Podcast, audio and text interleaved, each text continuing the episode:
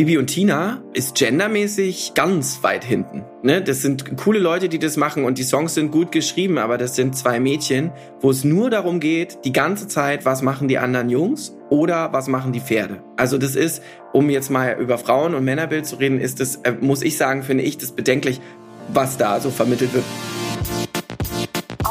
Oh boy. Oh boy.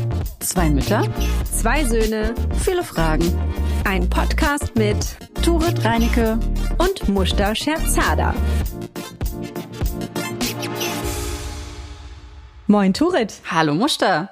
Na, wie geht's? Gut, danke. Hier wurde am Wochenende, heute ist ja schon Mittwoch, am Wochenende wieder fleißig äh, das Tanzbein geschwungen.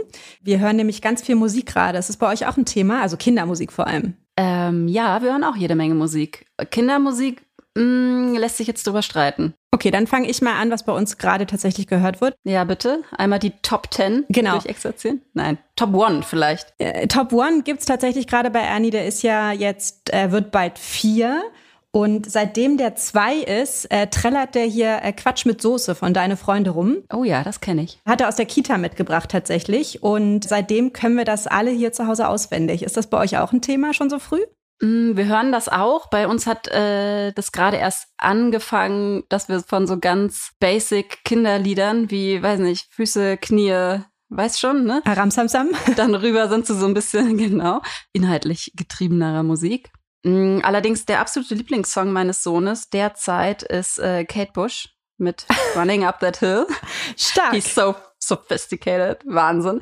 Ähm, ja, aber auch erst seitdem er Stranger Things die letzte Staffel gesehen hat, ne? Die hat ihn echt gekriegt. Oha. Nein, Spaß. Ähm, dieses Lied läuft bei uns tatsächlich gerade hoch und runter. Das ist sein Lieblingslied und da danst er ordentlich ab. Ja, das ist schön. Warum reden wir über Musik, Muster? Genau. Weil Musik auch einen erheblichen Einfluss auf die Wertebildung der Kids hat, auf die Wahrnehmung der Kids und schon in so jungem Alter, finde ich, eine große Rolle spielt, was da für Musik gehört wird. Ich hätte als ich noch keine Mutter war, nicht gedacht, dass das irgendwie schon mit zwei, drei Jahren Thema ist, ehrlich gesagt, was da gehört wird. Dass es da schon so Popstars gibt, ne? Ja, ich bin ganz froh, dass als der irgendwie noch ein paar Monate alt war, ich meinem Mann gewisse Rapmusik im Auto verboten habe, weil ich dachte, vielleicht wird das ja so unterbewusst dann abgespeichert. Deswegen wollen wir aber heute über Musik sprechen und haben uns dazu äh, jemanden eingeladen, nämlich Kate Bush. Äh, nee, nicht ganz. Wir haben Lukas hier am Start von Deine Freunde. Hallo Lukas. Yay! Hallo, tut mir leid, dass ich nicht Kate Bush bin. Ach komm. Aber ich hoffe, wir haben trotzdem eine sehr schöne Stunde miteinander. Auf jeden Fall. Wir freuen uns riesig, äh, dass du am Start bist. Gerade aus dem Tourbus quasi gefallen, äh, über Nacht nach Hause gekommen aus Wien und ich glaube, die meisten, die hier zuhören, die kennen dich tatsächlich vor allem als Lukas, dem Sänger von Deine Freunde. Du bist aber mhm. sehr umtriebig, machst noch sehr viel mehr. Zum Beispiel bist du mittlerweile Musical-Regisseur, hast eine Produktionsfirma, ähm, wo ihr Werbefilme, glaube ich, äh, gemeinsam produziert. Du bist äh, in der Lehre mittlerweile, aber das kannst du gleich alles selber erzählen. Und vor allem bist du bekannt für das Thema Musik. Und deswegen haben wir gedacht, tauschen wir uns heute mit dir aus. Und wir beide, das müssen wir jetzt noch mal ganz kurz erwähnen, wir beide standen ja auch schon zusammen vor der Kamera. Und da ist mir aufgefallen, wie krass lange das schon her ist. Das ist fast zehn Jahre her. Ja, Wahnsinn. Das ist jetzt sowas, was dann so, äh, was man dann immer so im Fernsehen sieht, wenn Leute sich so wieder treffen nach ja, zehn Jahren. Und wir haben genau. 2013 zusammen äh, ein Jahr lang den Tigerentenclub moderiert. Genau. Ja, zehn Jahre. Deine Freunde machst du aber schon wesentlich länger, oder? Wie lange gibt's die schon? Äh, seit zehn Jahren. Auch seit zehn Jahren. Wir haben äh, 2011 angefangen. Also wir haben uns 2011 zu dritt kennengelernt und haben dann aus Spaß mal einen Song aufgenommen und dann gemerkt, boah, ist irgendwie cool, macht kein anderer so. Und das ist jetzt zehn, elf Jahre her. Und seitdem ist das ein Hauptberuf geworden. War auch nicht so geplant, aber ist halt passiert. Ja, ihr seid da tatsächlich reingewachsen. Also ihr habt euch nicht zusammengesetzt und gesagt, äh, lass mal jetzt irgendwie, das gibt's noch nicht in Deutschland, äh, anfangen, Hip-Hop für Kinder zu machen. Sondern ich glaube, ihr wolltet einem Kumpel einen Gefallen tun, oder? Naja, erstmal hat äh, unser Rapper Flo hat damals noch in der Kita gearbeitet und der dachte, ich spiele hier immer nur die gleichen drei CDs. Ich brauche mal mach mal irgendwas anderes und die hatten auch einen Anlass, so ein Kita-Fest, für das er was aufnehmen wollte und er wollte eigentlich nur für das Kita-Fest sowas Kleines haben und wir haben dann Schokolade aufgenommen, haben dann aus Spaß noch ein paar andere Lieder aufgenommen und haben äh, Rolf Zukowskis Sohn Ali Zukowski unsere ersten Demos geschickt. In der Hoffnung, vielleicht hört sich das Rolf Zukowski ja mal an und findet das gut. Und der war dann tatsächlich auch äh, paar Wochen später auf unserer Mailbox und hat gesagt, ey, ich habe das gehört, kommt doch mal, äh, vielleicht kann man ja gemeinsame Sache machen. Und der hat uns dann tatsächlich auch so ein bisschen wie im Märchen zum Label gebracht. Also das ist so passiert, war aber kein krasses Marketingkonzept, ehrlich gesagt. Das wird uns immer mal unterstellt. Es kommen auch immer mal ähm, Eltern, die im Marketing sind und weisen uns dann darauf hin, was das für eine ausgeklügelte Marketingmasche ist, auch die Eltern mit in die Musik einzubeziehen. Aber ähm, das ist tatsächlich nie so gewesen. Inzwischen sind wir natürlich größer und professioneller geworden, aber ganz am Anfang war das einfach eine, äh, ja, wir fanden das einfach lustig. Ja, ist ja total spannend. Also, wie du ja schon sagst, ihr macht ja Songs für Kinder, aber auch für Eltern. Kann ja sagen, Familienmusik. Ne? Mhm. Ähm, seht ihr euch da selber in so einer Art Vorbildfunktion auch? Und ist euch, ist das irgendwie was, was euch auch umtreibt beim Texte schreiben? Da haben wir uns am äh, Anfang mehr Gedanken drüber gemacht. Also auch um solche Gedanken wie müssen Kinder beim Musik hören zwangsläufig was lernen. Also muss unbedingt jetzt die Dauer von Zähneputzen die Lieddauer sein oder muss man jetzt lernen, wie man über einen Zebrastreifen geht oder sowas. Das haben wir relativ schnell abgestellt, weil wir darauf irgendwie keinen Bock hatten. Aber wir haben so einen Wertekodex. Also bei uns geht es ganz oft über Freundschaft, ganz, ganz viel Kommunikation, ist ein Riesenthema bei uns in den Songs, Konfliktbewältigung. Das sind so, also wir, wir haben so generelle Werte, die wir immer in die Musik packen.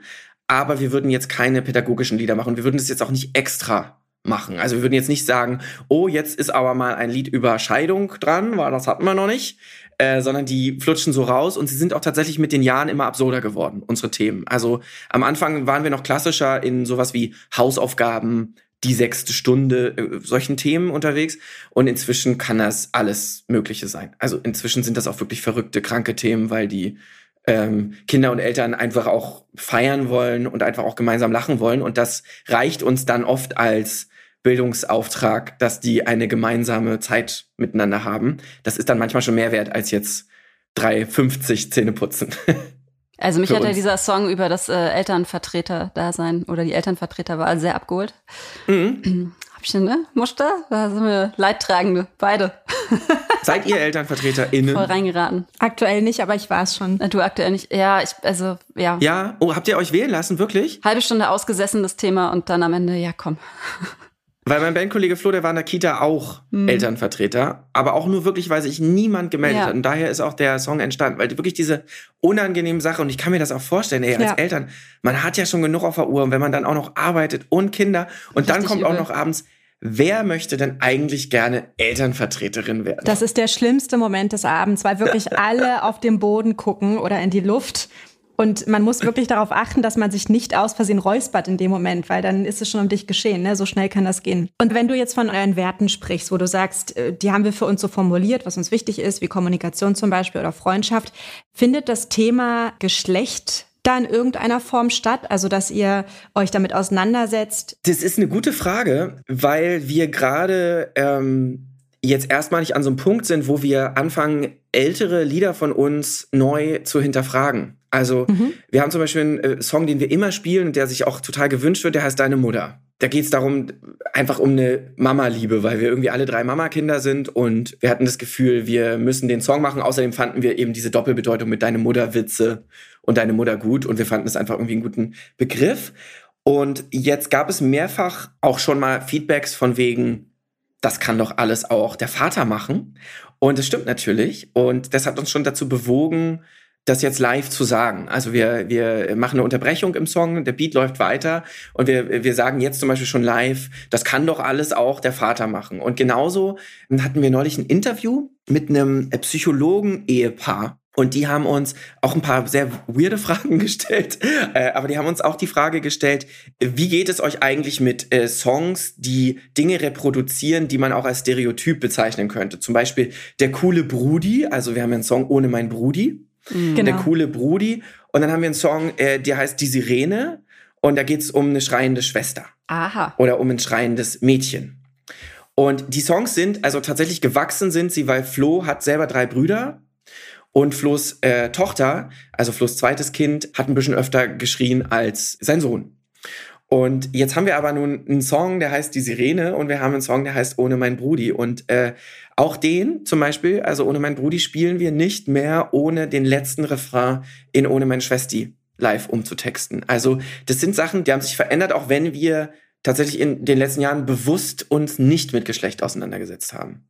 Aber dann eben halt doch, ne? Und jetzt anfangen. Also ich würde jetzt ungern alte Songs canceln und äh, niemand schämt sich für die, aber unter einem heutigen Blick hätten wir, glaube ich, bei Ohne mein Brudi von alleine aufs Album auch Ohne meine Schwesti gemacht, was wir jetzt live nachholen. Könnt ihr noch nachlegen, sonst bei Bedarf, genauso wie dein Fuddy oder so. Auf jeden Fall. Und das wird jetzt auf einem neuen Album, äh, an dem wir jetzt zum Beispiel auch gerade arbeiten, uns auch nicht mehr so passieren. Bei euren Songs oder bei eurer Musik im Allgemeinen bedient ihr euch ja auch oft so, Muster hat es vorhin schon angesprochen, so dem Rap- und Hip-Hop-Genre. Da ist das ja auch ein großes Thema, was auch immer mehr jetzt auch besprochen wird. Ne? Also, mhm. wo sich, sage ich mal, die Musikrichtung nicht nur mit rumbekleckert. Ist das für euch auch ein Thema? Also, dass ihr, dass man da vielleicht nochmal besonders aufpassen muss, dass wenn man sich in diesem Genre bewegt, dass man nicht so als misogyner Macker wahrgenommen wird und auch wenn man gerade explizit Kinder zu so einem Genre hinführt, ähm, ist das was, was euch beschäftigt oder? Also ich glaube ja fest daran, dass man bei den meisten misogynen Mackern noch sehen kann, wie die das eigentlich meinen. Ich bin da ganz ambivalent. Ich finde es ganz schwierig, generalisiert Sachen zu verbieten oder zu canceln, weil ich glaube, dass man in den aller, aller, allermeisten Fällen die Haltung durchschimmern sieht. Das haben wir auch in den letzten Jahren, die wir Kindermusik machen, gemerkt. Kinder und Eltern spüren ein Augenzwinkern, selbst wenn ein Gag ein bisschen zu krass für die ist. So, und sobald das Augenzwinkern da ist, ist das schon gut. Ich persönlich bin jetzt überhaupt kein Rap-Fan. Also ich bin zum Rap über meine Bandkollegen gekommen. Und deswegen in meinem Kopf gibt es diese Verbindung Rap und frauenfeindlich gar nicht so sehr, weil ich das selber nie gemacht habe und weil ich selber auch nie ein Fan von solcher Musik war. Also ich muss das gar nicht in meinem Kopf nach, im Nachhinein canceln. Aber wir würden natürlich textlich nie randgruppenfeindlich texten. Also das findet bei uns nicht statt.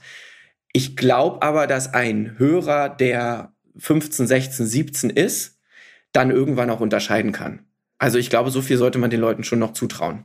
Ich bin äh, tatsächlich schwierig mit Verboten. Ich würde nur in meiner eigenen Kunst auf Dinge achten. Aber ich finde es halt jetzt schwierig, anderen Leuten zu sagen, Mensch, das Genre muss komplett überarbeitet werden, weil wird's ja von Leuten. Also es gibt ja jetzt gerade auch so Paula Hartmann oder so, also Leute, die halt so in dem Sektor irgendwie groß sind, die auch genau der anderen Seite eine Stimme geben. Genau. Ja. Deswegen glaube ich, die Balance macht's. Das ist ganz spannend, dass du das sagst, weil ich mich das schon öfters gefragt habe, wie viel Ironie verstehen Kinder? Und wenn du sagst, dieses Augenzwinkern kommt auch an, das habe ich mich schon bei meinem Dreijährigen gefragt, der dann irgendwie zum Beispiel von der Kinderband äh, Dicker, kennst du ja wahrscheinlich auch, hm. dieser Song äh, Super Papa, wo es in wirklich drei Minuten lang um den Superpapa geht und ganz am Ende der letzte Satz ist ja, äh, wer hat hier die Hosen an? Super Mama.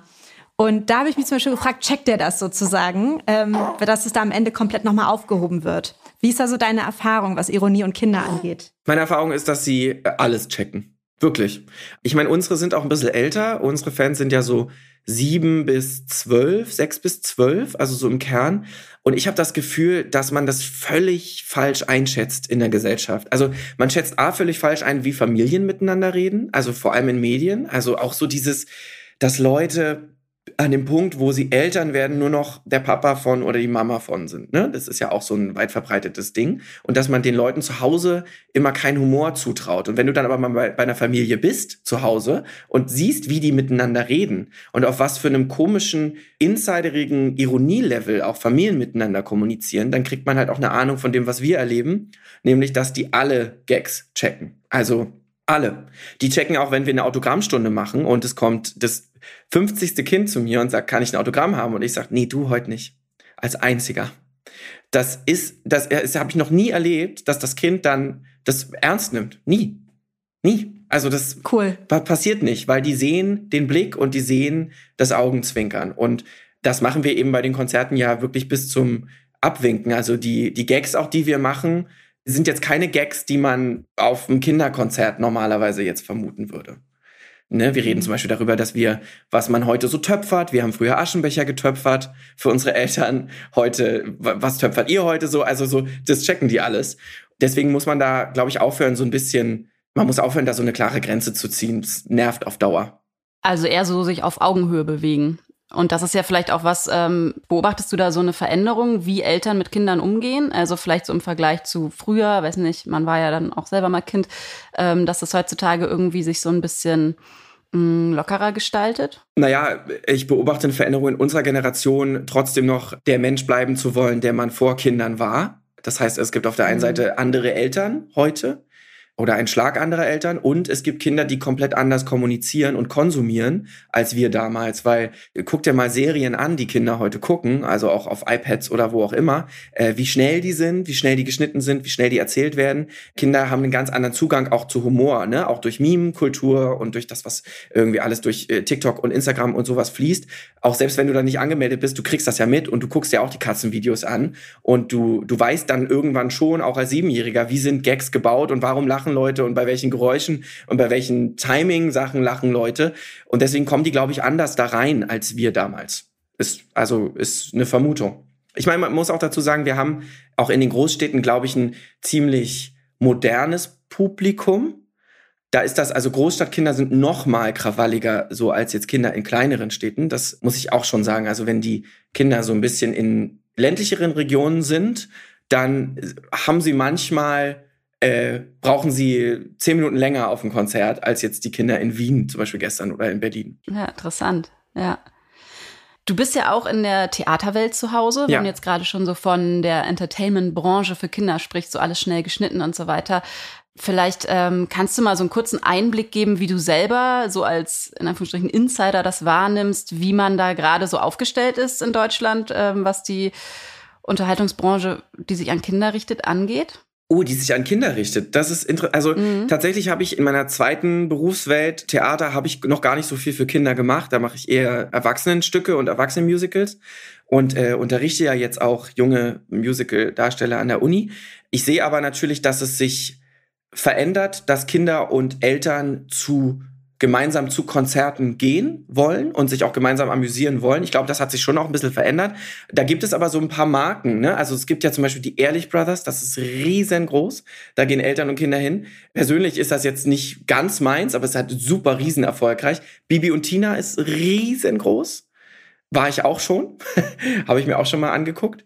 Tabaluga ist noch riesengroß. Wir sind tatsächlich inzwischen echt groß. Und dann gibt es so ein paar Bands, die erstaunlich viele Kinder im Publikum schon immer haben, ne? Obwohl die gar nicht sich so an Kinder richten. Also zum Beispiel zu so einem Max Giesinger kommen viele Familien. Es gehen ganz viele Familien. DJ Bobo. DJ Bobo, riesig, was das angeht. Was? Ähm, ja, ja, wirklich. Ähm, äh, ganz, ganz groß. Wir haben mal äh, vor ein paar Jahren Vorband bei den Sportfreunden Stiller gespielt, weil die gesagt haben, wir haben so viele Kinder im Publikum. Kommt doch mal und spielt bei uns Vorband. Witzig. So. Wir haben aber auch schon Zugabenband bei der Antilopen-Gang gespielt, so ist nicht. Also wir sind da schon irgendwie relativ doll rumgereicht worden, äh, was das angeht. Ist aber ein Spektrum dann, nicht schlecht. Ja. Nimmt alles mit. Ich glaube, es geht halt so ein bisschen darum, nichts ist schöner als ein gemeinsames Erlebnis.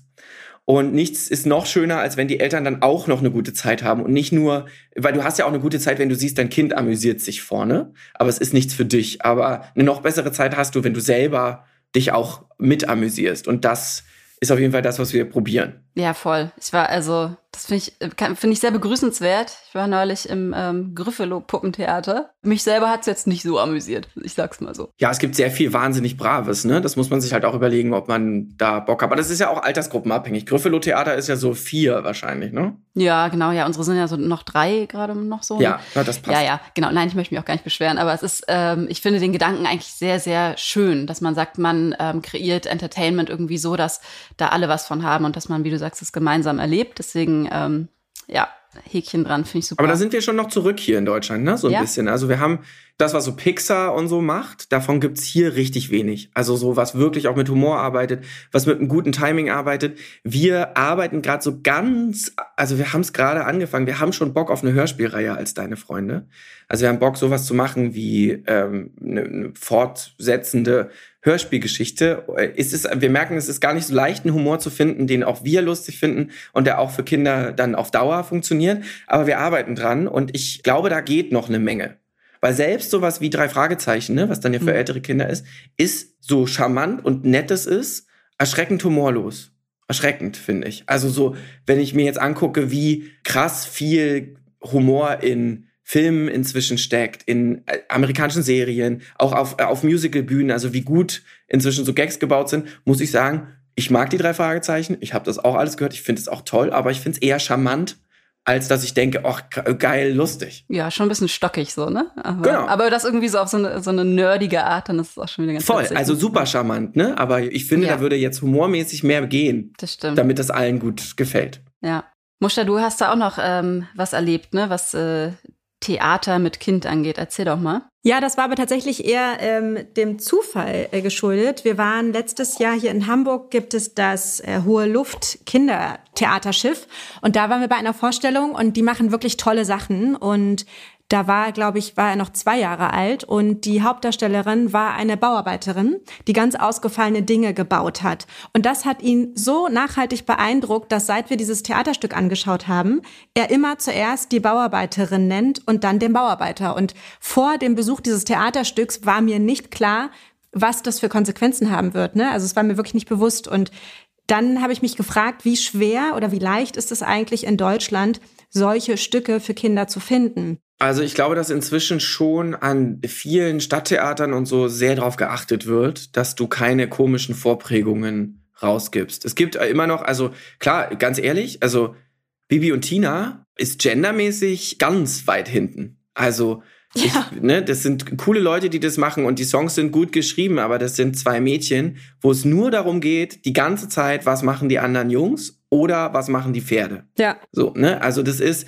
um jetzt mal über Frauen und Männerbild zu reden, ist das, äh, muss ich sagen, finde ich das bedenklich, was da so vermittelt wird. Und ich habe es mir ja auch angeguckt live und dachte so, okay, die einzigen anderen Mädchenfiguren, die euch jetzt eingefallen sind, sind Beauty-Influencerinnen. Also da kamen noch so Beauty-Influencer-Mädchen vor. Wow. Und die Jungs, da gab es einen, der so ein bisschen nerdig ist, ähm, der natürlich das Mädchen nicht sofort gekriegt hat. Und dann gab es einen, der Gitarre spielt, den alle heiß finden. Das war da so die Bubble. Also da muss ich sagen, weil du gerade gefragt hast, so da, das fand ich fand ich erschreckend, habe ich auch nicht so rückschrittlich erwartet, muss ich ganz ehrlich sagen. Aber ich glaube, dass es schon auch einen großen Teil in der Kultur gibt, der sich Gedanken über solche Vorprägung macht. Aber auch da bin ich persönlich so ein bisschen, hä? na guck mal, ich jetzt zum Beispiel als jemand, der mit einem Mann verheiratet ist, ich könnte ja jetzt auch bei deine Freunde sehr, sehr einfach ähm, einen Song darüber machen. Das wird vielleicht auch irgendwann mal kommen, aber das wird bei mir kommen, wenn ich den künstlerischen Ansatz dazu fühle. Mhm. Es wird aber nicht extra kommen. Also ich werde jetzt nicht ein Regenbogenlied machen, weil ich das Gefühl habe, ich muss das machen. Ich merke aber zum Beispiel, dass, und das kriege ich auch öfter rückgemeldet, dass mehrere Eltern anhand meines Beispiels das Wort schwul erklären. Ach was. ja, also dass, wenn die Kinder fragen, was ist schwul, hier, Lukas. Dann sagen manche Eltern, der da, der da äh, von deinen Freunden, aber auf eine natürlich ähm, auf eine charmante Art, weil die das vielleicht auch gut finden, dass das bei uns so äh, natürlich mitserviert wird. Ich mache ja da kein Geheimnis draus. Mein Mann würde jetzt auch mit, kommt jetzt auch mit auf Fotos, wenn wir mal irgendwo sind. Und ich äh, sage das auch in Interviews aber ich mache jetzt nicht deswegen ein Regenbogenlied, weil das nicht unsere Agenda bei Deine Freunde ist. Nee, aber ihr macht es ja dann so ein bisschen ähm, eher so unterschwellig, ne? dass ihr dann schon so ein Männlichkeitsideal mitprägt, ne? Also Ideal, Gott, aber du weißt, was ich meine, ne? Also ich ja. glaube, das ist ja gerade das, was, wo es so dran mangelt, dass man Männlichkeitsbilder facettenreicher darstellt, ne? Ob es jetzt in ja. Medien, in Musik oder in Büchern oder im echten Leben ist, dass Voll. Kinder einfach verschiedene Menschen sehen, die hinter Geschlechtern oder wie auch immer man das sagen möchte, stehen können und damit sozusagen so ein bisschen aus so einem Schubladen schwarz-weiß äh, Frau-Mann-Denken rauskommen. Ja, ich glaube, man muss sich dabei immer fragen, welche Message kann ich wirklich delivern und welche ist übergestülpt. Also zum Beispiel euer Podcast, ihr könnt die Messe, ihr könnt euch wirklich über Jungs unterhalten, weil ihr halt welche gemacht habt und zu Hause habt.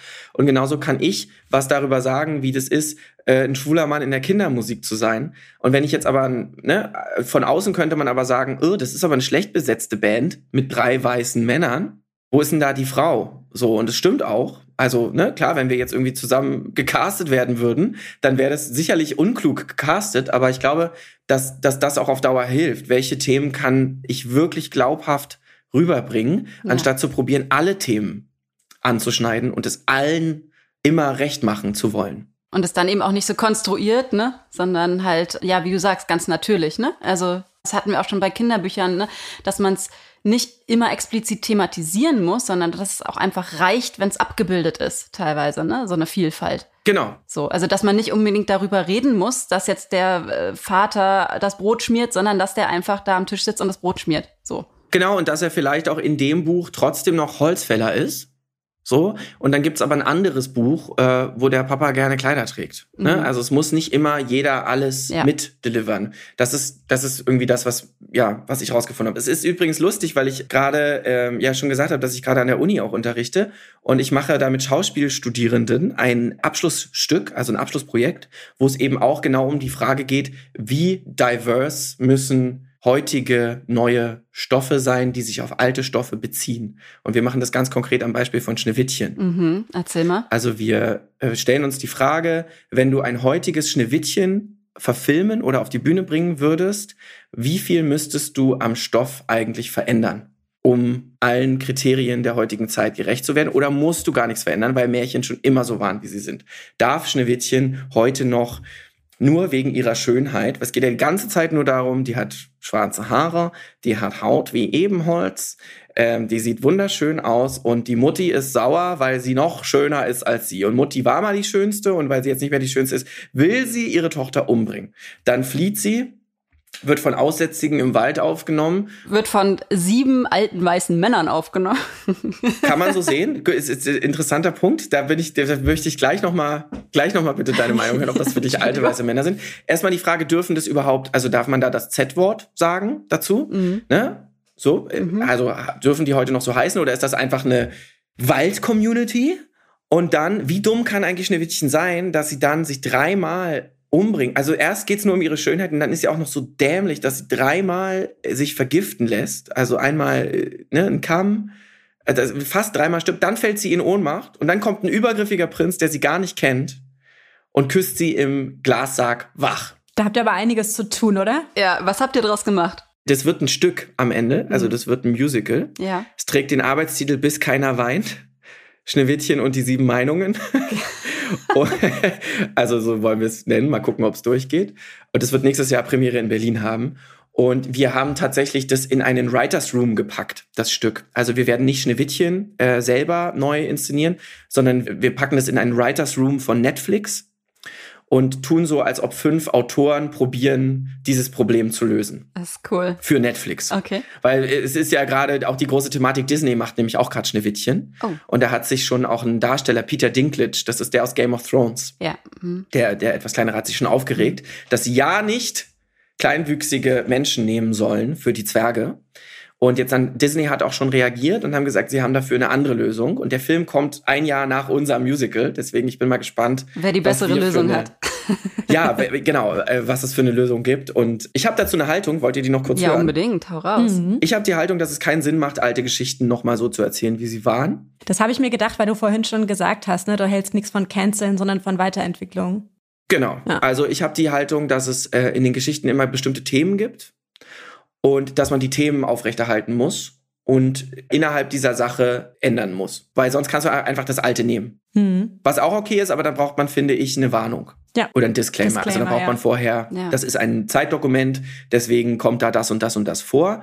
Und ansonsten würde ich denken, wenn ich jetzt eine Heldenreise erzähle über eine Frau, dann sollte die wenigstens probieren, ihr Land zu demokratisieren und dafür wird sie angefeindet. Oder ne, sie sollte probieren, das bedingungslose Grundeinkommen einzuführen oder irgendwie sowas. Also sie sollte irgendwas machen, was Gehalt hat, damit sie verfolgt wird und damit sie auch eine Heldin ist, der ich folgen will. Aber sag mal noch mal ganz kurz zurück zu deine Freunde, weil das klingt bei dir alles sehr nach Leichtigkeit und nach wir machen uns gar nicht allzu viele Gedanken und das kommt irgendwie von innen und wir machen jetzt nichts, weil es sein muss oder weil es eine gesellschaftliche Erwartung dazu gibt. Erlebst du es trotzdem, weil ich glaube, dass ihr eine extrem große Vorbildfunktion habt für ganz viele Kinder hier in Deutschland, dass ganz viele Eltern da auch eine gewisse ja, Erwartung an euch haben. Merkst du das, dass da regelmäßig irgendwie Leute an euch herantreten und sagen, könnt ihr nicht mal ein Lied machen zu Lukas, willst du nicht mal jetzt ein Regenbogenlied Ja. machen? Also so, wie gehst du denn damit Ja. um? Weil die Erwartung ist ja definitiv da. Also ich antworte den Leuten, glaube ich, genau das, was ich euch geantwortet habe, dass wir eine Band sind, die sich als wirkliche Kunstband sieht, also die Musik macht, weil sie sie fühlt und das alles seine Zeit hat und wir, wenn wir das, wenn es rausflutscht aus uns, äh, das auch machen. Also wir haben das schon mehrfach versucht, auch äh, Lieder zu machen. Jetzt müssen wir mal. Das ist aber oft nach hinten losgegangen, fanden wir. Das war oft dann irgendwie, ähm, war dann oft Anbiederung. Aber du hast schon recht. Ich glaube, ich wäre als Einzelkünstler, wäre ich vielleicht auch mehr an bestimmten Themen dran. Aber ich sehe die Funktion von mir bei Deine Freunde als so eine demokratische Kombi-Funktion.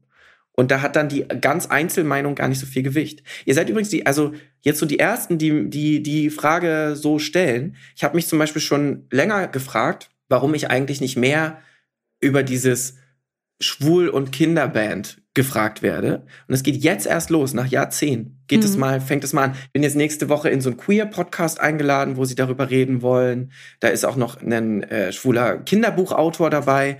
Also so, das geht jetzt erst los. Und ich habe mich das aber schon länger gefragt, weil ich dachte so, das ist doch, liegt eigentlich auf der Hand, frag mich doch mal. Aber das geht jetzt erst los. Aber vielleicht auch, weil, weil ich nicht so doll mit der Brechstange daran gegangen bin. Zum einen das und zum anderen glaube ich so diese Entwicklung innerhalb der Gesellschaft, dass mehr darüber gesprochen wird und dass das auch mhm. begrüßt wird und dass es eben nicht mehr so ein ja, Tabuthema ist, sondern irgendwie was, worüber man offen sprechen kann. Ne? Also so, ich fand das auch ja. ganz schön, dass du im Vorfeld gesagt hast, äh, ihr könnt mich alles fragen, es gibt keine Tabuthemen. Das ist die schönste Ansage, die aber wirklich nicht selbstverständlich ist. Also ich glaube, das macht nicht jeder. Auch im Zusammenhang mit Kinderthemen, ne? muss man ja auch nochmal sagen, da sind ja dann die Leute auch besonders empfindlich, wenn es dann um ähm, ja.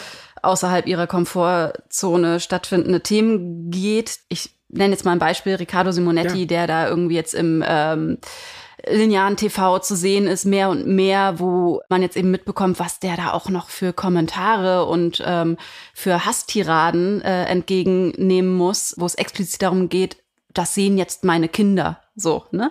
Also das scheint genau. echt gerade eben die Kombination aus diesen beiden Themen. Deswegen ist es vielleicht ein Feld, was jetzt gerade hoffentlich mal langsam aufgerollt wird und wo sich sehr lange sehr viele Menschen gar nicht dran getraut haben. Ja, also gebe ich dir total recht. Und ich hatte, da muss ich auch sagen, auf dem Feld, ich hatte abseits jetzt von dem, was wir rausgeben und was wir so, was ihr so von uns seht, ich hatte rührendste Begegnungen aufgrund der Sache, dass Leute wissen, dass ich zum Beispiel mit einem Mann verheiratet bin, mit kleinen Jungs und ihren Mamas, wo halt mit zwölf alles klar war, ne? Also wo schon klar war, das wird, also die interessieren sich jetzt schon für andere Jungs und so und die herzerwärmendste Gespräche mit mir geführt haben. Ne? Aber da finde ich es eben gut, wenn das eher so für mich hinter der Kamera passiert, weil ich nicht genau wüsste, ob ich so die Galionsfigur sein will oder ob ich lieber derjenige sein will, den man dazu fragen kann, wenn man will. Das sind für mich so zwei unterschiedliche Paar Schuhe. Also so, Beispiel Olivia Jones hat ja auch ein Kinderbuch geschrieben. Äh, so ein Regenbogen-Kinderbuch. Das war irgendwie auch, äh, war ganz erfolgreich. Aber ich habe das Gefühl, dass es nicht 100.000 Prozent meiner Agenda ist. Was sind das denn für Fragen, die dann backstage stattfinden, wenn dann so eine Mama mit ihrem Zwölfjährigen auf dich zukommt? Wann ich das wusste, wie meine Mama reagiert hat, ob wir das der Oma gleich gesagt haben. Mhm. Weil es gibt ja inzwischen Kinder, also Jungs und Mädchen, die schon mit elf, zwölf ihre Outings haben. Mhm. Das darf man ja nicht vergessen. Das hat sich ja auch tatsächlich durch die Sichtbarkeit auch äh, geändert, ne? Dass Kinder da, da, wenn andere ja, Kinder auch sagen, ich finde die und die süß, sagen, können das eben Kinder auch ganz früh artikulieren. Und das sind so die Standardfragen. Und dann erzähle ich natürlich, wie meine Mama reagiert hat. Wie hat sie denn reagiert? Äh, sehr, sehr gut. Also meine Mama ist ja Psychologin. Die hat äh, so gut wie gar nicht reagiert, ehrlich gesagt. Also die hat dann nur gefragt, ob ich mal jemanden mitbringe. Und meine Oma hat, glaube ich, kurz gebraucht. Und die ist dann so äh, ab und zu mal, äh, hat sich Lesestoff geholt. Also die hat dann erstmal gelesen, hat sich weitergebildet und dann war das für sie auch okay. Und das ist ja auch ein sehr, sehr schöner Weg. Ja, das klingt super. Und das sind ja Fragen, die Eltern auch umtreiben, ne? Also so, wenn es dann ein Beispiel gibt und jemanden, der damit fein ist, wie sollen wir jetzt weitermachen, ne? Und wenn man, wenn dann jemand kommt und dir sagt, ihr müsst gar nicht weitermachen, ihr, es geht alles ganz normal seinen Weg, ihr müsst jetzt auch überhaupt nichts tun. Das ist jetzt auch keine super Sondersituation, in der ihr euch befindet, in der wären tausend Familien vor euch. Äh, entspannt euch, es ist cool, dass ihr da seid.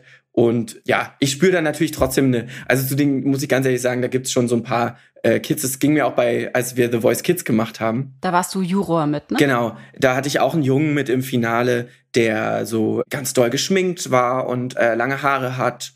Und ich weiß nicht, wie er sich äh, identifiziert. Das tut doch gar nichts zur Sache, aber mit dem hatte ich innerhalb von einer Minute irgendeine Verbindung, also eine totale Verbindung. Und guck mir auch immer noch auf Instagram seine Sachen an und schreib immer mal, also es, klar, solche, nur so eine Geschichte verbindet schon, weil du, wenn du dich einmal outest, dann kommst du ja an einen Punkt, wo andere Leute oft nicht hinkommen, nämlich du musst deinen Eltern was super Privates über dich erzählen, was keiner weiß. Und dann musst du es auch noch eigentlich allen anderen einmal erzählen. Und das ist ein Punkt, an dem sind manche Menschen einfach nie in ihrem Leben.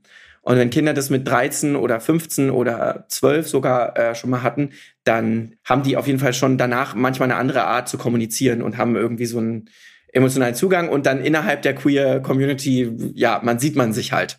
Zurück zu deinen anderen Projekten oder euren anderen Projekten. Mhm. Erzähl doch mal, was geht denn sonst noch so ab bei dir gerade? Äh, ich mache jetzt gerade mit meiner allerbesten Franziska und die auch meine Mitbewohnerin ist, habe ich gerade einen Lehrauftrag an der Uni in Berlin aufgenommen. Also ich äh, habe das ja vorhin schon kurz erzählt. Ich unterrichte jetzt Studierende, die Schauspieler und Sänger werden wollen oder das eigentlich schon sind und das jetzt aber gerade studieren äh, und mache mit denen das Abschlussprojekt. Das ist dieses Schneewittchen-Projekt und ansonsten bin ich auf Tour und guck mal, was nächstes Jahr noch so mit deine Freunde passiert. Also wir machen gerade ein neues Album und das kommt nächstes Jahr raus. Und da ist ja dann auch mal ganz schön viel drumrum zu drehen und zu machen. Deine Freunde ist ja glücklicherweise meine Homebase. Also egal wie stressig alle anderen Sachen sind, die ich mache, zu deine Freunde kann ich immer zurück, mich zurücklehnen und das ist immer schön. Oh. Und äh, wir haben ja jede Woche hier ein Facepalm der Woche und da du heute unser Ehrengast bist, lieber Lukas, hier kommt der allseits beliebte Facepalm der Woche. Ich lasse es mal unkonkret, um jetzt nicht mit dem Finger auf irgendjemanden zu zeigen. Ich habe mich für einen großen Job beworben und das war ein relativ langer Bewerbungsprozess, viele E-Mails hin und her geschrieben, viele äh, Seiten Papier ausgetauscht und dann habe ich eine äh, Person of Power, also jemanden, der da über mich entscheidet und auch entscheidet, ob ich den Job kriege oder nicht, ähm, das erste Mal kennengelernt äh, im Rahmen einer Veranstaltung. Und die Person hat mich angeguckt und wir hatten schon lange hin und her geschrieben und es war eigentlich auch schon klar, dass ich den Job kriege. Hat mich angeguckt und zur Begrüßung gesagt, Sie sehen ja aus wie ein Kind. Sie sind ja selbst noch ein Kind. Sind Sie derjenige? Sie sind ja ein Kind. Oh boy. Ich fand auch noch, du hast es uns vorhin schon erzählt, was war denn das für eine Veranstaltung, in dessen Rahmen das war? Das ist ja auch nochmal witzig. Das war im Rahmen eines Theaterabends, der sich äh, mit Bodyshaming auseinandergesetzt hat und Menschen, die in Essstörungen rutschen. Du bist ja äh, ein recht schlagfertiger Mensch. Wie reagierst du in so einer Situation? Bist du dann sprachlos oder sagst du was?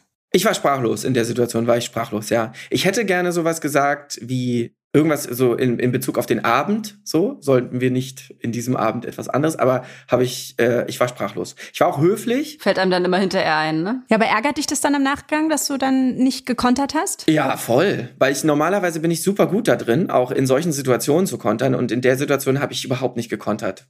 Aber äh, tatsächlich, also es gibt wenig Sachen, die mich auch mehr verunsichern als Aussehen-Kommentare. Die finde ich auch wahnsinnig, wahnsinnig schwierig und probiere sie auch selber komplett zu vermeiden, selbst wenn sie nett gemeint sind. Das ist ja tatsächlich in, ich zähle uns drei jetzt mal in die gleiche Generation, aber in unserer Generation sind ja Aussehen-Kommentare noch ein bisschen stärker vorhanden als in der Generation, die jetzt Anfang 20 ist. Also mhm. ich kenne viele so Leute in meinem Alter, die noch jemandem sagen, Mensch, du siehst in der Hose aber toll aus, so toller Hintern und so, die das wirklich warmherzig meinen.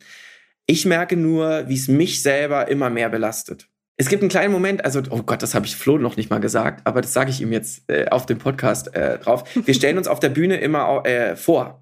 Wir sagen immer, ich sage immer, ja, und hier, neben mir rechts ist unser Rapper Flo. Mhm. Und dann kommt, ähm, hinten steht, äh, und hier hinter uns steht unser DJ Pauli. Und Flo sagt dann immer, und neben mir, er ist das optische Aushängeschild unserer Band, Lukas. Und er meint es, ich weiß, wie er es meint, ne? Er meint es total nett und wir sind uns auch total nah. Und ich habe mir aber schon länger vorgenommen, das sage ich ihm jetzt auch mal. Ich weiß, wie er das meint. Ich weiß auch, dass das Kindern egal ist, aber das setzt mich unter so einen komischen Druck. Oh, hoffentlich fallen mir nicht die Haare aus. hoffentlich, ne? Also so. Aber ist das Kindern wirklich egal? Bist du dann nicht der Hübsche der Band? So wollen die doch dann aussehen, oder nicht? Vielleicht bin ich dann der Hübsche, ja. Vielleicht bin ich dann der Hübsche, weil, ja. Das ist doch dann dieses Stereotyp einer Boyband, so. Er, er ist der Hübsche. Ja, das ist ja, glaube ich, auch so eine Sache, die wir auch kultiviert haben, ne? Weil ich habe ja, also ich achte schon sehr auf meine Haare und so und benutze auch echt viele Serien und Cremes und sowas. Ich finde das ja auch bis zu einem Stück lustig, aber da finde ich eher lustig, darüber zu reden, oh, der cremt sich so doll ein, als so den Druck von außen zu erhöhen. So ja. von wegen, you have to stay young forever.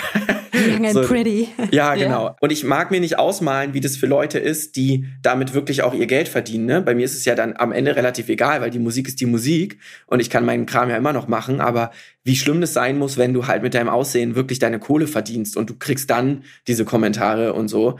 Oder du kriegst sie im Business. Ist ja genau das Gleiche. Ja, und auch wenn ähm, man sich jetzt persönlich davon frei machen könnte von sowas, ist es ja trotzdem was, was ständig irgendwie anwesend ist. Eine Beurteilung oder Einordnung des eigenen Körperbildes oder wie auch immer. Und ja, eben auch was, was Kinder total wahrnehmen. Ne? Da muss ja noch nicht mal einem Kind gesagt werden, äh, du entsprichst jetzt nicht der Norm auf die eine oder andere Weise, sondern es reicht ja schon, wenn Erwachsene das vorleben. Ne?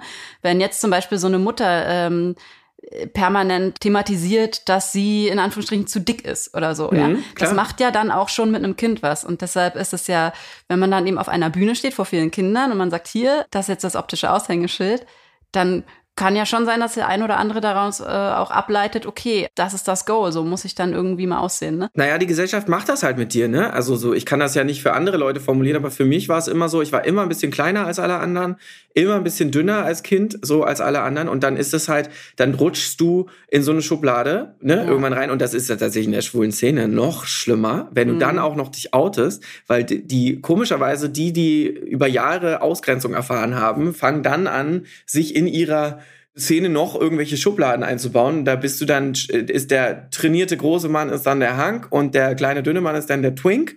Und wenn du dann irgendwann dich wagst, alt zu werden, dann kannst du ja gar kein Twink mehr sein. Was bist du dann? Dann bist du ein komisches Zwitterwesen zwischen den Tribes und so. Also tatsächlich, das ist was, wo man echt aufpassen muss. Es ist manchmal wirklich lustig, weil Klischees ja auch stimmen. Oft. so, aber es ist was, wo man auf Dauer aufpassen muss. Und gerade bei Kindern, ne? Gerade wenn du auch ein Kind mitgibst, du bist so dünn und klein, du musst immer den Pudding essen, damit du groß und stark wirst. Ne? Ja. Ich war ich zum Beispiel immer dünn und ich habe immer Pudding auch. mit Butter noch gekriegt. Also Pudding und dann noch ein Stück Butter rein, mhm. damit ich ein bisschen zunehme als Kind. So. Ich habe Salatblätter mit Zucker bekommen. Oh, das geil. ist mir auch irgendwann später nochmal eingefallen. So isst man ein paar Vitamine und dann haben wir so den Salat in was, also der war noch so nass vom Waschen. Zucker und Zitrone, ne? Ich glaube sogar ohne Zitrone. Ich glaube, wir haben den einfach nur in Zucker getunkt. Ist mir nochmal später wieder eingefallen, fand ich ziemlich witzig dass man das so gemacht hat.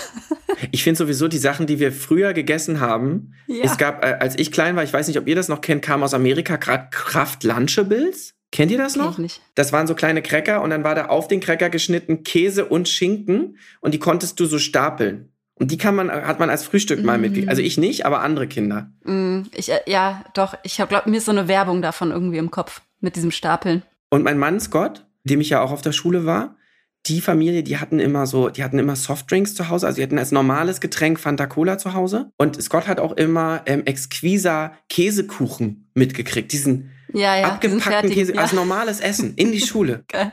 Das fand ich total. Ich habe Körnerbrot gekriegt, aber er hat das gekriegt. Das war damals noch okay. Ja.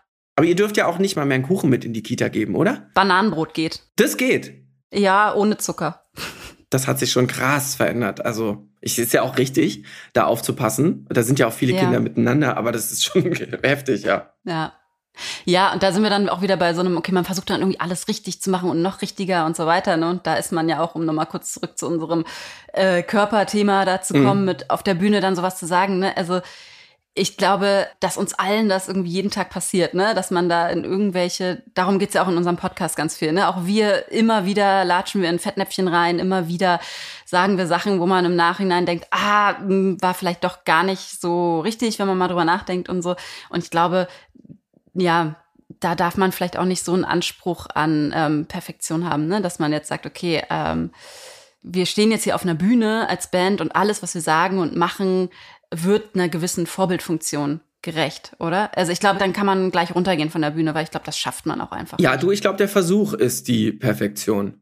Ne? Also so ist es ja in allen gesellschaftlichen Bereichen. Ich glaube, es ist, wenn du es, wenn du es schaffst, dass ein Großteil der Gesellschaft versucht, Dinge besser zu machen, ja. dann hast du schon die Perfektion erreicht. Weil alle Maßstäbe, die möglich wären, auf alles anzuwenden, dann wirst du wahnsinnig. Ja. Wirst du, es geht überhaupt nicht so. Und natürlich können wir jetzt, also an unserem Beispiel als drei Jungs, wir können nicht aus jeder Lebensrealität berichten, aber wir können selbstkritisch sagen, hm, den Song müssen wir verändern und beim nächsten Album achten wir auf das und das und das stärker. Und ich glaube, so ist es auch am Theater. Ne? Also wenn du ein dramatisches Stück machst, wo eine Figur wahnsinnig böse ist, äh, dann muss die auch böse sein dürfen auch wenn ich damit Leute triggere. So. Hm. Ich muss nur vielleicht vorher sagen, es könnte einen Trigger geben. Das, ich glaube, es geht um den Versuch.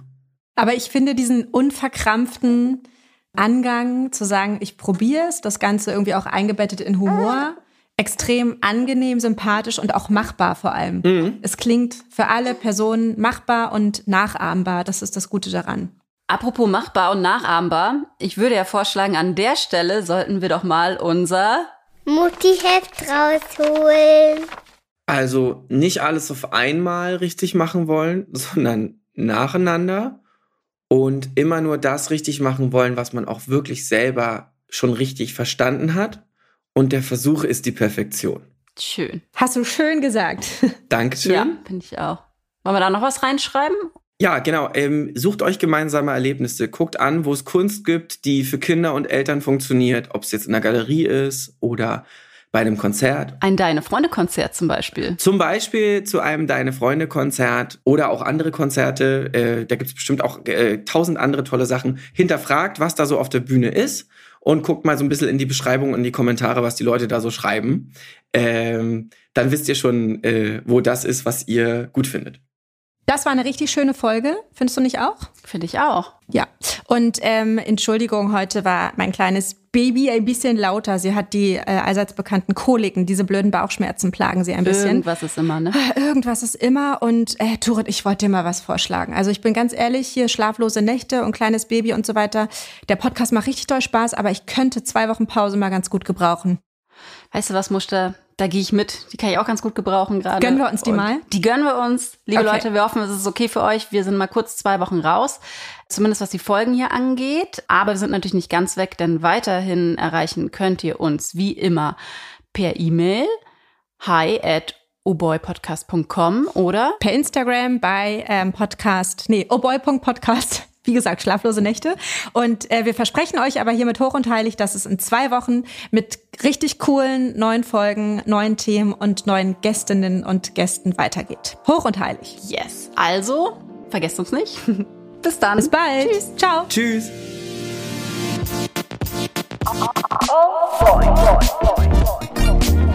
Oh boy. Zwei Mütter, Zwei Söhne, viele Fragen.